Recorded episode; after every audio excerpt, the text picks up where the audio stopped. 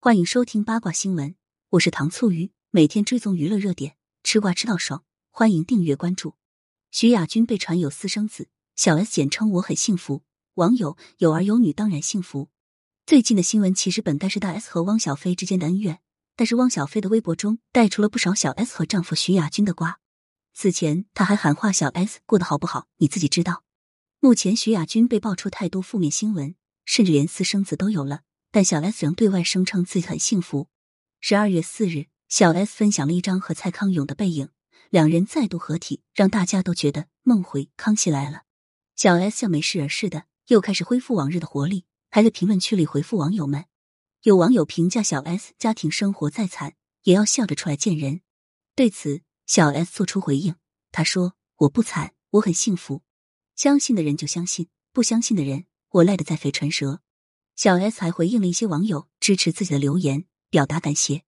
网友们都非常好奇小 S 对幸福的定义是怎样的？为什么要这样催眠自己？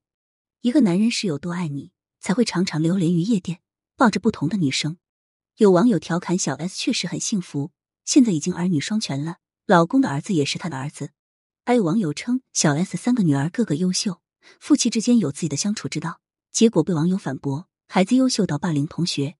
徐亚军经常现身夜店，和不同的女性都有过亲密接触，搂着异性的肩膀，换做哪个老婆能忍？此前媒体采访小 S，他说徐亚军不是圈内人，所以他的事情自己不会回应。最近徐亚军又被小胡静曝光现身酒吧的画面，被一个异性搭着手臂，很难相信一个真正专一的人会这么喜欢去夜店和酒吧。如今还有私生子的消息被爆出，连小男孩的模样都被曝光，网传徐亚军还让他们住在上海的房子。给予很好的物质条件，说的有鼻子有眼的。